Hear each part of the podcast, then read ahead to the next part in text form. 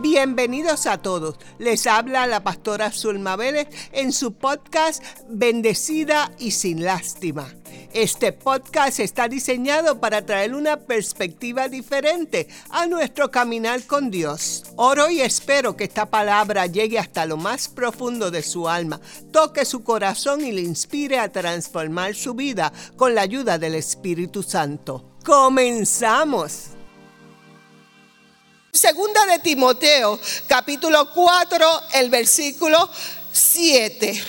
He peleado la buena batalla, he acabado la carrera, guardado la fe. Y ahí tenemos a Pablo ya en los finales de su vida. Pablo casi conociendo que su muerte era inminente, porque el versículo 6 nos dice que ya yo estoy, mire el versículo 6, porque ya yo estoy para ser sacrificado y el tiempo de mi partida está cercano. Conociendo Él, Él describe la vida cristiana como una batalla, pero dice que es una buena batalla. Nos dice que es buena batalla. Y nos está diciendo Pablo, y podemos ver a través de las escrituras, que en medio de todas las pruebas que Pablo pasó, porque pasó muchas pruebas, en medio de todas las pruebas, él, él peleaba la buena batalla. Él peleaba la buena batalla. Y hay algo muy hermoso en nuestras vidas, que nosotros tenemos al Señor, igual que Pablo. Que la misericordia de Dios a nosotros como pueblo es tan especial que es el mismo Dios el que nos cuida de forma especial y particular. Y podemos ver cómo el Señor en situaciones bien diversas, diferentes y terribles, es el mismo Dios quien tiene cuidado de nosotros. Y vemos como de manera particular. ¿Por qué particular? Porque individualmente tiene cuidado de ti, de mí. Y de una manera singular, ¿por qué? Porque a veces no sabemos, pero Dios hace ese milagro que uno dice, wow la verdad es que Dios es grande porque de donde no había, Él hizo. De donde no teníamos, Él sacó. Y vemos ese cuidado tan especial que tiene el Señor con nosotros, aún en medio de nuestros problemas. Las circunstancias a lo mejor están malas en este día para usted. Los caminos se ven cerrándose de una manera terrible. Los problemas siguen aumentando, pero hay algo bien hermoso y es que no podemos tratar de nosotros entender el misterio del sufrimiento. No podemos entender la pena que tenemos. No podemos entenderla. Sabemos que hemos hecho cosas equivocadas, pero en nuestro corazón decimos, ¿por qué Dios? ¿Por qué Dios me lo permitió? ¿Por qué? ¿Por qué? ¿Por qué? Y siempre estamos preguntándonos por qué, por qué y por qué. Y una cosa que yo he aprendido a través de las pruebas es que me doy cuenta que soy inútil. Bien inútil. ¿Tú sabes por qué? Porque en medio de las pruebas, el único que es grande es Dios. Y es la prueba la que me lleva a postrarme delante de Dios. Es la circunstancia la que me llega a, doblarme hasta lo máximo, que a veces no hacemos. Y un poquito de ejercicio no nos viene mal, postrarnos ante su presencia. Dice, he peleado la, buena batalla. ¿Qué peleas, qué has, peleado tú? ¿Qué pelea hemos peleado? He peleado la buena batalla. ¿Qué batalla vamos a pelear tú y yo? ¿Qué batalla es la que nos espera? ¿Qué, ¿Qué, batalla es la que debo pelear? La primera batalla que vamos a pelear es contra Satanás contra el, enemigo. Efesios 6:12 dice que no tenemos lucha contra qué? Contra sangre ni carne, sino contra principados, contra potestades, contra los gobernadores de las tinieblas de este siglo, contra huestes de maldad en regiones celestes. ¿Qué nos dice? Que no tengo lucha contra carne, contra Satanás Esa es mi primera batalla con el enemigo, porque la palabra me dice que Satanás anda como león rugiente buscando a quien debe orar y está todo el día trabajando. ¿Qué vamos a pelear? Primeramente, la batalla contra Satanás, porque Satanás anda continuamente tratando de derribarnos, tratando de vernos, de, evitar que nosotros podamos ver la luz y no, eh, mire, y él quiere que veamos las tinieblas y no la luz. Mire, eh, hay algo bien hermoso en esto y van terrible, hermano, que estos poderes de las tinieblas, poderes terribles, poderes de las tinieblas terribles, hermana, que nos acechan. Yo digo, ay, hermana, pero usted nos está metiendo miedo. Es que cuando hablamos de Satanás no le podemos tener miedo, pero tenemos que saber que es terrible.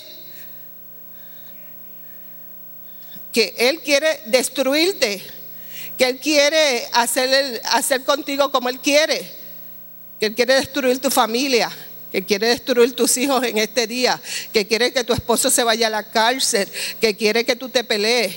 Todas esas cosas las quiere en este día y las estuvo haciendo Satanás.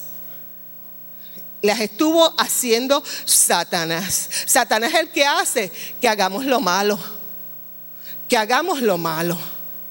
Que hagamos lo malo. Satanás es el que te pone a que te opongas a la voluntad de Dios. Por eso tengo que estar pendiente. Pendiente todo el tiempo a las acechanzas de Satanás. Pendiente, vigilando por dónde viene el ataque. Porque es el que me pone en contra de Dios. En contra de hacer la voluntad de Dios. En contra de, de hacer lo que Dios quiere que yo haga. De vivir como Dios quiere que yo haga. Y, y es Satanás el que ataca a usted como cristiano en este siglo. Y usted me dirá, ay hermana, siempre lo he escuchado, pero ¿por qué no lo reconocemos? Y lo sabemos, lo oímos cien veces, pero ¿qué nos pasa que no lo reconocemos? ¿Qué batalla vamos a pelear? ¿Qué otra batalla que estamos peleando? Es la de la mente. Esa es la que más batallamos todos. ¿Usted también batalla con la mente? ¿Ah? Batallamos todo con la mente, hermano. Desde que nos levantamos, batallamos con la mente, con la mente. Y la palabra de Dios nos dice en 2 de Corintios, capítulo 10 y el versículo 5, dice, derribando argumentos y toda altivez que se levanta contra el conocimiento de Dios y llevando cautivo todo pensamiento a la obediencia de Cristo. Wow. Mi mente es mi primer campo de batalla. Esta mente. Con esta mente yo destruyo un pueblo o hago un pueblo. Con esta mente. Ese es nuestro primer campo de batalla y con esa batallamos todo el mundo. No nos, no nos hagamos así tan holy, holy. Todos batallamos. Todos batallamos con la mente. Todos hacemos y deshacemos un pueblo, todos destruimos gente y la hacemos de nuevo, todos construimos casas y las hacemos de nuevo, todos compramos y no compramos y nos enojamos. Hasta con esta mente nos enojamos con Dios. ¿Cierto o falso? Nos enojamos con Dios con esta mente. No, hermana, si yo nunca me enojo, si nunca gritas, pero lo piensas una, un, un gritito, el sonido más alto, pero hay otras que no gritan, pero lo piensan. Es que no sabes, es que esto, esto, es que, y ya tienes todo arreglado en tu mente. ¿Por qué? Porque batallo con mi mente. Entonces me dice, derribando toda altivez, todo argumento, porque tú y yo siempre estamos argumentando.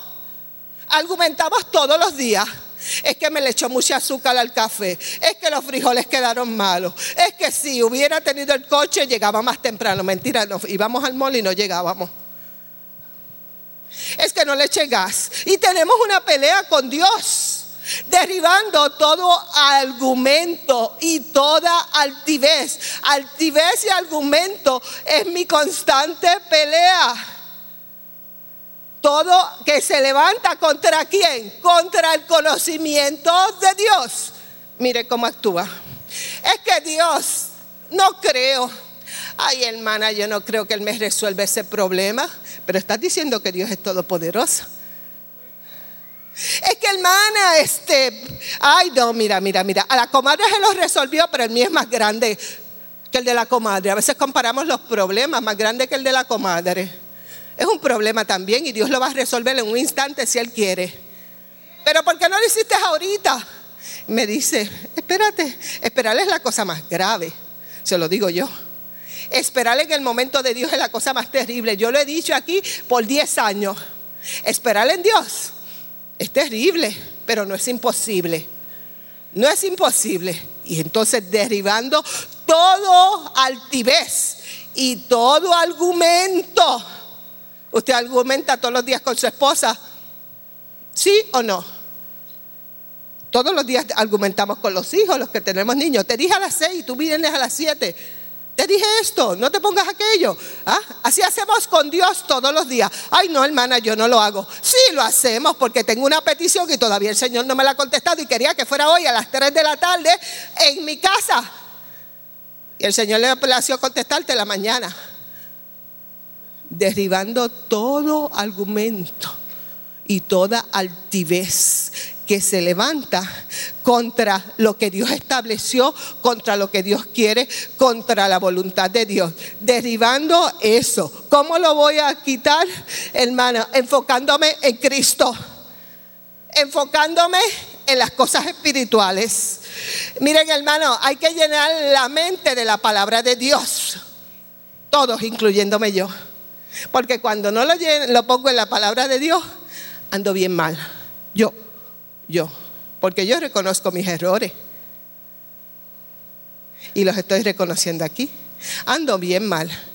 ¿Por qué? Porque me descuido de la, de la palabra de Dios y quiero caminar por mis propios caminos y hacer mi propia voluntad. Por eso es que esta mente es una batalla todos los días, derribando todo argumento y toda altivez que se pone en contra de la, de la voluntad de Dios, llevando cautivo todo pensamiento a la obediencia de, de Dios. ¿Cómo lo llevo? Escudriñando la escritura y conociendo la escritura.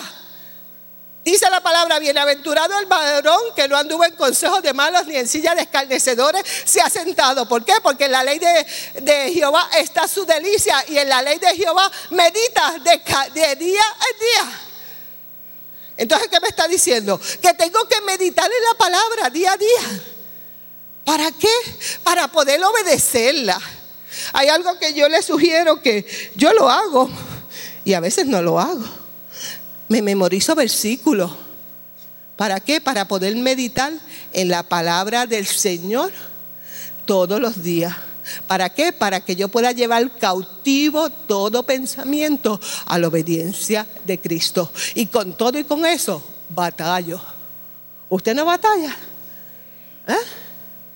No batalla, batallamos haciendo la voluntad de Dios. ¿Qué le quiero decir? Que se anime a escudriñarla palabra de Dios para que este, este pensamiento, este, si no puede, póngase a escudriñar la escritura o acordarse de las historias bíblicas, porque nosotros tenemos que poner nuestra mente en la palabra de Dios para dejar de hacer lo malo y hacer lo bueno. Otra de las batallas que tenemos, ¿qué batalla vamos a pelear? La de la oración. Tenemos que pelear la batalla orando. Es la oración la que me mantiene en comunión con Dios. Es como único le hablo al Señor yo. Pero vamos a hacer algo. No lo haga como todos los días. Ay, estas somos nosotros. Yo me voy a imitar yo. Ay, Dios mío. Señor. Señor, este, ay, lo que te dije ayer, Señor, bendice a mi hijo, al perro, al gato, al hortelano, al amigo. Amén. Yo, yo, yo oro todas las mañanas pero nunca estoy en comunión con Dios. ¿Cierto o falso? Oramos todas mañanas, pero nunca estamos en comunión con Dios. Porque comunión me agarro mi ratito. Cuando usted quiere estar en comunión con alguien y cuando se quiere hacer amigo de alguien, toma el cafecito con ellos, le invito unos taquitos. No. La invitas a un taquito y nos vamos conociendo. Ay, a ti te gusta el pelo de tal color, a mí no me gusta. Esto, aquello, aquello. Pues, ¿cómo yo voy a conocer a Dios si no estoy en comunión con Él. Les reto, empiece cinco minutos mañana, desde mañana. Si usted nunca ora, empiece mañana, cinco minutitos. No le diga lo mismo que te dije ayer, te lo digo hoy. No, cuando empezamos a adorarlo y usted ve lo grande que es Dios y empieza a alabarlo, nos damos cuenta de las cosas cuando le levantamos de una manera diferente. Es importante que tú y yo oremos, que oremos. Sin oración vivimos vidas sin poder. Sin poder alguno, sin oración. Sin oración no ganamos las batallas espirituales. No las ganamos sin oración, porque es orando y batallamos. Imagínese sin Dios, sin comunicarme con Él, sin presentarle mi problema, sin entregarle mi moral a Dios. Batallamos. Pues ¿cómo voy a pelear la buena batalla? Orando. Anímese en este día. Yo solamente no vengo a señalarle. Yo solamente le voy a invitar a que se anime. Si usted no ora, ay que se cansa bien rápido, empiece a orar cinco minutos. Dele cinco minutos al Señor, comenzando hoy y si no mañana. Después se va a dar cuenta que orar es hablar con Dios y le va a gustar. Porque ahí es que peleamos todas las batallas. ¿Y cómo oramos? Ay, hermana, yo sé, yo me arrodillo, yo, me, yo apago el radio, lo hacemos humillándonos humillándonos. Nos dice la palabra de Dios en primera de Pedro 5, 6, humillaos pues bajo la poderosa mano de Dios para que Él os exalte cuando fuera tiempo. Uh, hermana, ¿cómo yo me voy a humillar? ¿Qué me está diciendo? Que sí, que tengo que esperar en Dios tengo que esperar en Dios y en su fidelidad. Y esperar en Dios, no queremos. Ni tú ni yo queremos esperar en Dios. Nosotros queremos que hoy resuelva. El médico me dijo, pero yo quiero saber la verdad hoy. Me ofrecieron un trabajo, pero yo quiero que el Señor me lo confirme. Me van a dar un préstamo en la financiera, pero tiene que ser hoy.